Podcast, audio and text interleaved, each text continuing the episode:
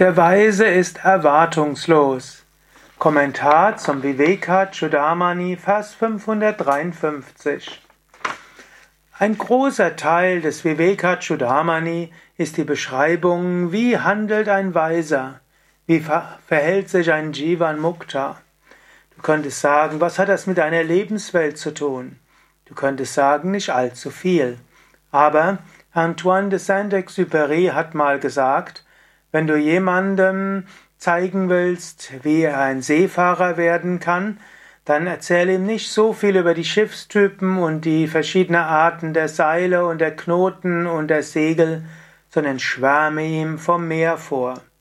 Und so sind viele Schriften und gerade die Spätwerke von großen Meistern davon geprägt, dass sie einem vorschwärmen, wie ist es Gott, wie großartig ist es Gott verwirklicht zu sein.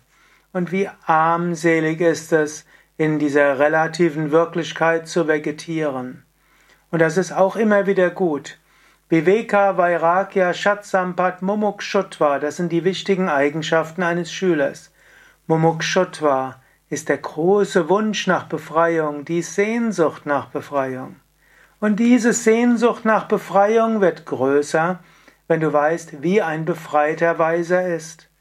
Umgekehrt, die Vairagya, der Gleichmut oder beziehungsweise die Verhaftungslosigkeit und auch das Loslassen des Relativen wird umso stärker, je weniger du denkst, dass das relative Leben gut ist. Und so gibt es viele Verse, in denen Shankara spricht darüber, wie armselig ein beschränktes Leben ist und es gibt einige Verse, wo er sagt, wie großartig es ist, Gott verwirklicht zu sein. Und so beschreibt er hier nochmals die Erfahrung eines Gottverwirklichten, eines lebendig Befreiten.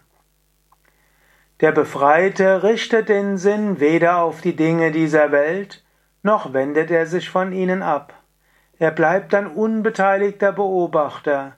Sein Geist ist vom Nektar der Glückseligkeit durchdrungen, und er hegt auch nicht die geringsten Erwartungen hinsichtlich der Früchte seines Handelns. Lass das auf dich wirken und sei dir bewusst, so kannst auch du sein. Strebe danach.